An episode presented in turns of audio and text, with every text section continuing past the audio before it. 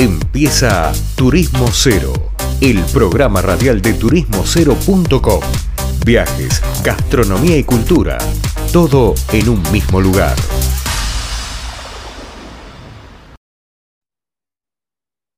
Bien, estamos acá volviendo de una pausa y seguimos, como siempre, hablando con los protagonistas, las protagonistas de la industria. Y para eso volvemos a hablar con alguien que ya hablamos, que es Mariana Gil Juncal, que es especialista en el tema del vino, sommelier, eh, capacitadora de sommelier, creadora del mapa del vino de la Ciudad de Buenos Aires. Bueno, varias cosas que en este caso eh, nos van a ayudar a por ahí descifrar qué fue el 2022 que está terminando en términos vitivinícolas. Parece tirado de los pelos, pero no olvidemos que es una industria tremenda y que tiene todavía mucho por crecer. Mariana, ¿cómo andás? Hola, ¿cómo estás? ¿Todo bien, Leandro? Bien, bien, bienvenida. Muchísimas gracias por la invitación. Bueno, Mariana, te preguntaba al aire un poco, eh, eh, decía un ratito, hace un ratito, ¿qué fue el 2022 en términos de, vitivinicultura o de por ahí? Yo lo veo desde mi lado. Aparecen, aparecieron muchos, reaparecieron muchos los tragos, los cócteles, los vermouth. Hay como una novedad en todo eso, pero yo te lo pregunto a vos, y decilo vos, porque yo no estoy para preguntar acá.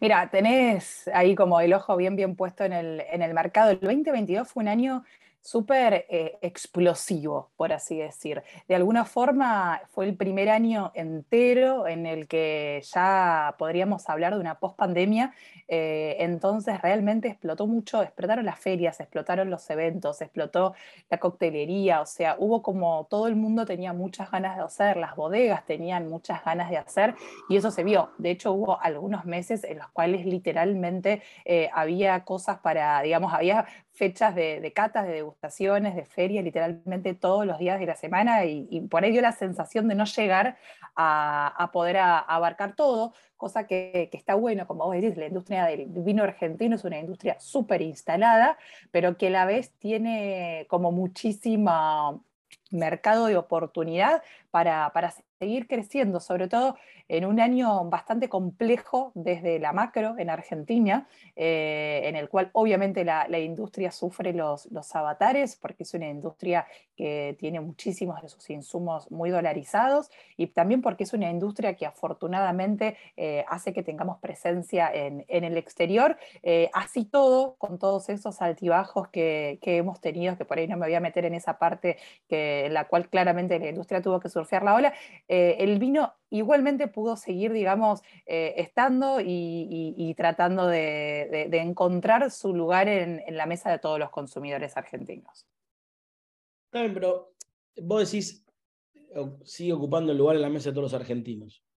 Hoy, ¿cómo lo ocupa el vino? Porque, te repito, vos vas a un, supermercado de los que nosotros llamamos supermercado chino, hay vinos, ni hablar, pero empezaron a aparecer latitas. Es decir, latita de sidra, latita de cerveza todo tipo y color. Latita de tragos ya mezclados, es decir, gin tonic. Eh, sí, los ready to drink, que arrancaron el año pasado y ahora ya están como listos. Totalmente. Y el vino también está en lata. El vino está en lata, pero menos, digamos. Eh, para mí, para que el vino esté en lata y sea un éxito, se tendría que vender como en los kioscos, casi te diría, en la heladera del kiosco. Pero lo veo como que me da la sensación a mí que el vino se ha eh, hecho más distante del pueblo, llamémoslo de alguna manera, como lo que lo veo muy ahí lejos y arriba, etiquetas, botellas, marketing, packaging, eventos espectaculares, pero me falta ver la beta más masiva, ¿no? Mira, eso se, empezó a hacer en los últimos años, que siempre fue como una discusión interna de, la industria, en la cual yo también estoy de acuerdo con lo que vos decís, que de alguna forma el vino eh, en algunos sectores eh, está como muy aspiracional y no logra un acercamiento con la gente. Eh, que, por ejemplo, a veces el consumidor siente como que tiene que saber para tomar vino, que si no sabe que elegir puede quedar mal, como que le da miedo decir determinadas cosas, y, a mí como comunicadora del mundo del vino, me da mucha pena que suceda eso, porque uno consume un montón de cosas de las cuales no tenemos conocimiento y nadie siente todo eso, y el vino creo que abruma con a veces con, con conceptos que están muy pegados al vino, como al estatus, como, como al lujo, y me parece que, el vino justamente no debería ser nunca un lujo, sino que debería ser algo que acompaña todos los días eh, a, los argentinos, porque realmente es nuestra bebida nacional y porque todos los días uno se sienta a almorzar y a cenar y, elegimos una bebida y estaría bueno que sientan que, el vino es eso, que el vino es compañía. Desde muchísimos lugares de, la industria se, se empezó a trabajar como para eh, esto que vos decís, de que el vino realmente puede estar mucho más, más cerca de la gente. Eh, coincido con vos que a la lata por ahí todavía le falta un poco, pero también hay que pensar que el consumo del vino en lata está apuntado a un, a un target de consumidores mucho más jóvenes eh, y que por ahí, digamos, el consumidor que ya está instalado, un consumidor más grande, seguramente no vaya por ese camino, pero sí me parece que es una buena puerta de entrada para consumidores más jóvenes en los cuales sí quizás toda esta cosa como del mundo del vino, la copa, el saber, la etiqueta, los abruma, eh, y que por ahí es eso, va, como decís vos, un kiosco, a un chino, a un súper, lo encuentra fresca, le divierte la, latita o dice, che, nos juntamos con amigos a comer un asado o a comer unas pizzas, va a haber cerveza, podemos llevar algunas latitas de vino, porque por ahí hay tanta gente que tome vino y la verdad que la dosis de la lata son dos copas, entonces está, está bueno. Me parece que se están haciendo muchas cosas que obviamente, obviamente falta, pero que vamos, por un buen, que vamos por un buen camino porque hay muchos comunicadores de la industria, en los cuales me que estamos tratando de, de, comunicar como más masticado, más simple, no meternos en cosas tan estrambóticas, porque al final la gente cuando elige una botella de vino lo que quiere es disfrutar, y cuando uno quiere disfrutar no querés como conceptualizar demasiado y, que sea tan difícil, digamos, quiero algo que, me pueda acompañar una comida o ahora eh, en las fiestas que uno pueda llevar, quedar bien, regalar, pero desde un lado más simple, sin que uno tenga que ser un erudito o un experto. Mariana, y lo que sí veo es un, o sea que han ganado mucho mercado, los vinos, lo vamos a agrupar en una palabra que es totalmente lejos del vino, en los vinos claritos, es decir, blancos, rosados, naranja, hasta de cualquier color, menos, o sea, aparecieron como muchas marcas que comunican vinos frescos, llamémoslo frutados, que tienen como otra onda más de coctelería o hasta hacer un clericó o de imágenes publicitarias relativas al verano. ¿Hay mucho de eso o es por ahí una percepción desde acá? Hay mucho de eso y es algo que se está instalando no solamente en Argentina, sino también en el mundo. Es cierto que igualmente el mercado más grande de, vinos es de tintos, pero también pasaba que una de las comunicaciones, el resto de los estilos, como vos bien mencionás, ni siquiera aparecían. Eh, y la verdad que hoy en, Argentina, con una Argentina tan diversa, en las cuales tenemos producción en 18 provincias, eh, tenemos la posibilidad de tener unos vinazos con estilos distintos, como decís vos, hay lugares que se prestan mejor para el vino blanco, en otros que por ahí podemos tener rosados increíbles, los naranjos que explotaron en el mundo y obviamente también aparecieron en Argentina, las burbujas eh, también estando en los, en los brindis, pero también ya empezando a estar más en la mesa como un vino eh, espumoso, que es lo que es, pero que también podemos sacarlo del brindis y del contexto de las fiestas y porque puede acompañar la mesa todo el año. La verdad que los vinos frescos y más fáciles de tomar eh, estuvieron siempre, pero también lo que tenía era esto, como lo que hablamos hace un ratito, esta cosa del que sabe toma vino tinto y con cuerpo y, y un poco como menospreciando el resto de los estilos y también al consumidor que elegía ese tipo de vinos. Hoy me parece que se está tratando de comunicar que el vino es vino y que a veces uno tiene ganas de un vino blanco y que a veces tenemos ganas de un rosado, que una burbuja está buenísima y que no es cuestión de saber más o saber menos para elegir una copa de tinto, que a veces uno puede tener ganas de distintos estilos y entonces empezó a comunicar con mucha fuerza al resto de los estilos, sobre todo en pos de la diversidad. Eh, en la Argentina el Malbec está súper instalado, en la Argentina y en el mundo pero la Argentina es mucho más que el Malbec. Entonces hay que comunicarlo y también hay que contarle al consumidor de acá y de afuera todo lo que, lo que tenemos y que, y que a veces podemos eh, tener ganas de un vino tinto y que no es un vinito tomar un vino, perdón, un vino blanco y que no es un vinito, un vino blanco o un vino rosado, que son todos vinos eh, y que la verdad que tenemos vinazos en todas las categorías. Mariana, no sé si tenés cifras de memoria, pero no importa la, la precisión, si las tenés mejor. Hoy la industria debe vender una cantidad de litros determinada en el mercado interno y a lo mejor vos hablás con los referentes de la industria eh, y te dicen, mira, en la Argentina en realidad se venden tantos litros, se podría vender tantos. O sea, cuando hablan de esas cifras, ¿de qué hablan? ¿Del doble, del triple, del 50% más? ¿Cuál sería la perspectiva de mercado que, ve la industria? ¿Tenés idea?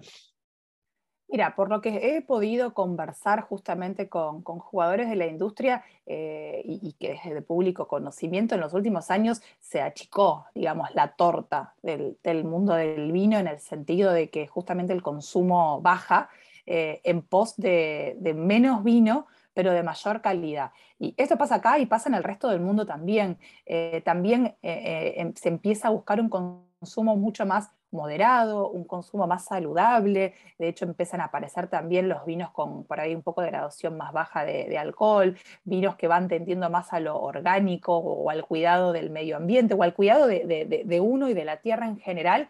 Entonces, la verdad que sí, no hay una perspectiva de que se vayan a, duplicar, eh, digamos, el consumo ni en Argentina ni a nivel mundial. De hecho, eh, se, estima que hasta a nivel mundial pueda bajar el consumo. Es un año en el cual, pensando en el contexto ya mucho más macro que, el nuestro, que, están los coletazos de, la guerra, que están los coletazos del, COVID, que están las complicaciones logísticas, y que todo eso va a traer complicaciones para que justamente los vinos puedan instalarse en, en otros mercados pero sí por ahí, a nivel mundial, eh, en todos lados pasa esto, como la categoría más premium, la premiumización, y no porque uno tenga que gastar más, pero sí por ahí eh, tomar menos, pero de mejor, de mejor calidad. Eso es algo que está acá y en el resto del mundo súper, súper presente, eh, y por ahí yendo a algo que me preguntaste hace un ratito, esto de, bueno, ¿qué es lo más que uno empieza a ver como más presente en el mundo del vino? Me parece que el tema de, del orgánico, y más que lo orgánico, de lo sustentable,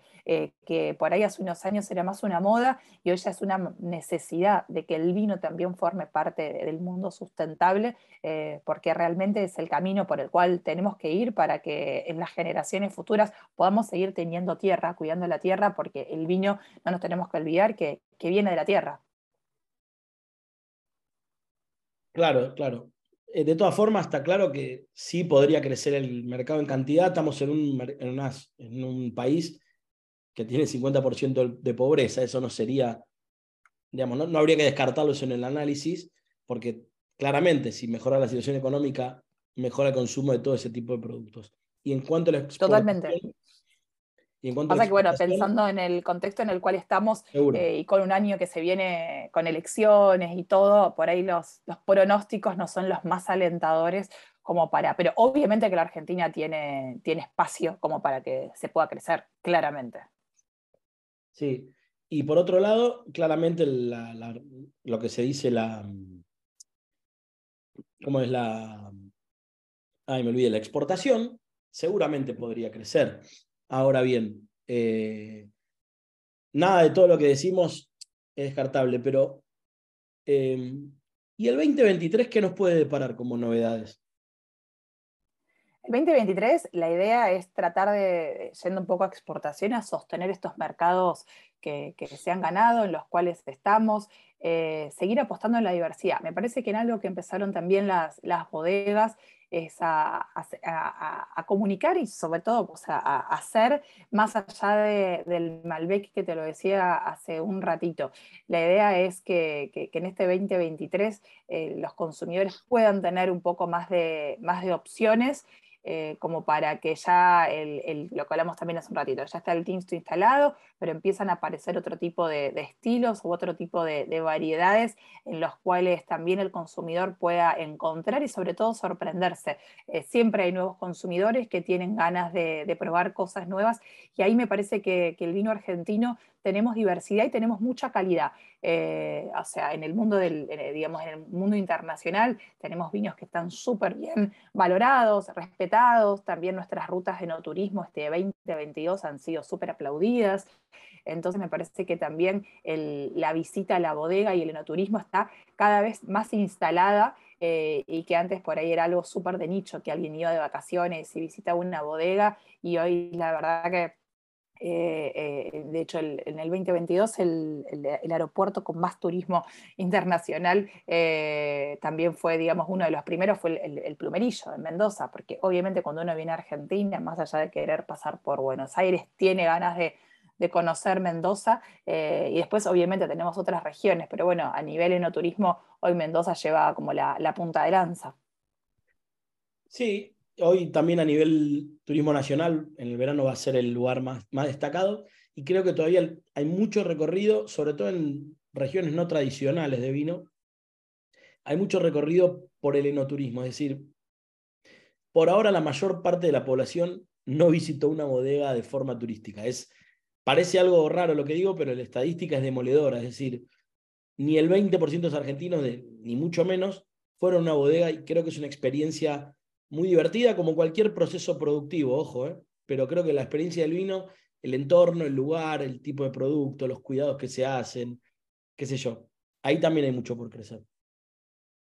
Totalmente, o sea, es algo que empezó hace unos años y que de hecho hace varios años atrás había bodegas que, que de hecho no estaban ni preparadas y hoy tenemos de las mejores bodegas del mundo, las tenemos en el país, coincido con vos, uno puede visitar, no sé, una planta productora y ver cómo se elabora, no sé, un aceite de oliva, una aceituna o un queso, pero creo que, en esto de, la seducción que tiene el vino, eh, invita muchísimo porque también está la posibilidad con la vista en la viña. Entonces, obviamente que a veces eh, ese tipo de, actividades están súper apuntadas a un, target bastante más alto, porque es cierto y hay que decirlo que por ahí algunas propuestas de bodegas eh, son bastante eh, alejadas de la realidad de, un argentino promedio, pero sí hay, otra, hay algunas bodegas que tienen como para como, como, también tienen en góndola vinos para todos los bolsillos, también hay posibilidades de no turismo para, para todos los bolsillos. Y eso también hay que decirlo porque a veces hay mucho consumidor que, por miedo ni siquiera se acerca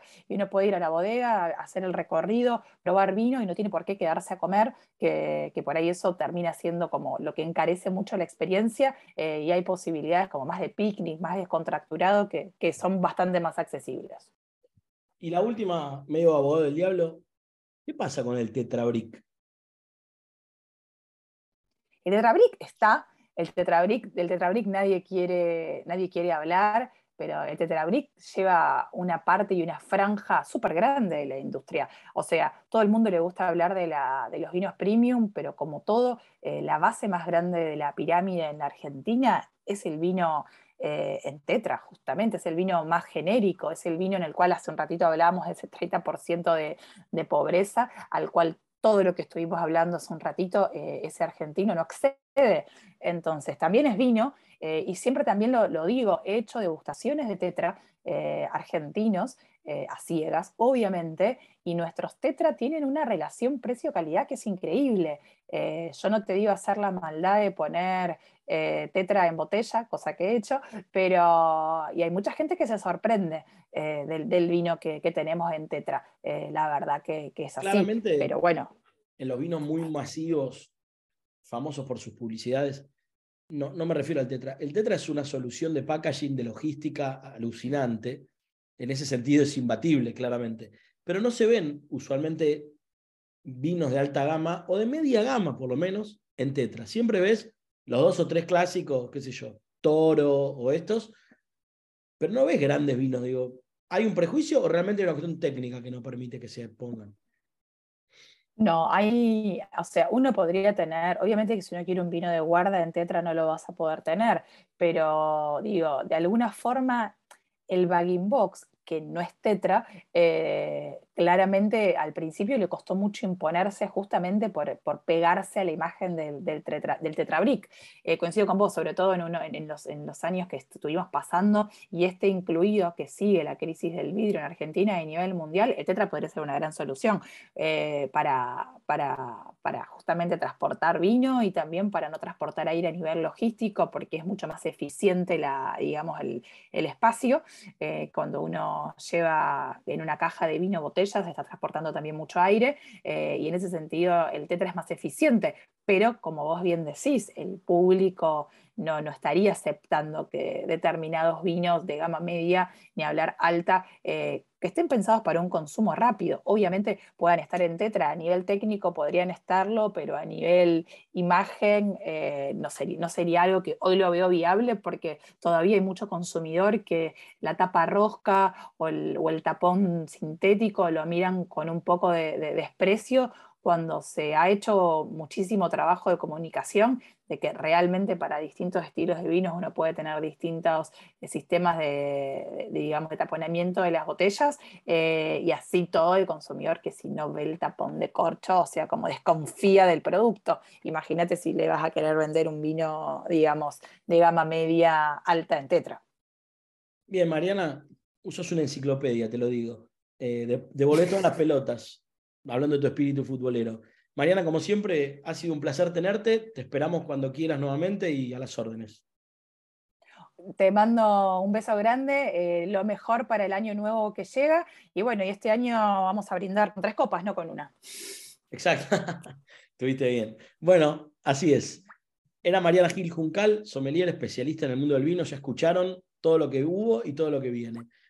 Y lo que viene es una pausa. Nos vamos con más Turismo Cero Radio luego de la pausa. Gracias. Esto fue turismocero.com en radio. El punto de tu partida de tus viajes.